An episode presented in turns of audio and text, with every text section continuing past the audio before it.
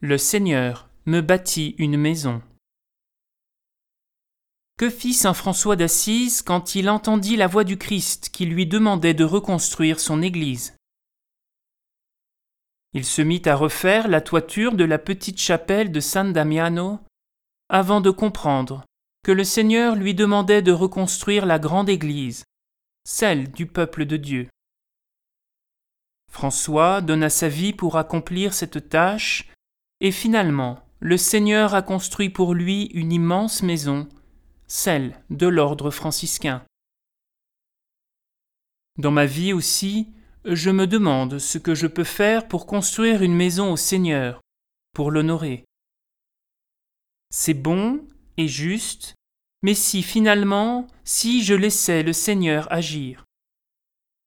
Dieu a en effet déjà construit pour moi, avant même ma naissance, l'Église qui est son corps. Il m'a aussi donné de naître dans ce monde, et est venu habiter au plus profond de mon être par le don de l'Esprit Saint.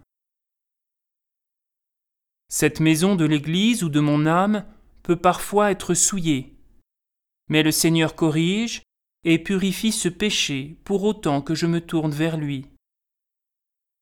Cette maison est plus stable que toutes les constructions humaines. La maison du Seigneur, le temple de Jérusalem a été détruit, tout a disparu. La maison que Dieu construit pour moi est inébranlable, car elle repose sur la promesse même de Dieu, sur Dieu lui-même, en Jésus-Christ qui est la pierre d'angle de cet édifice. Dieu a en toute chose l'initiative.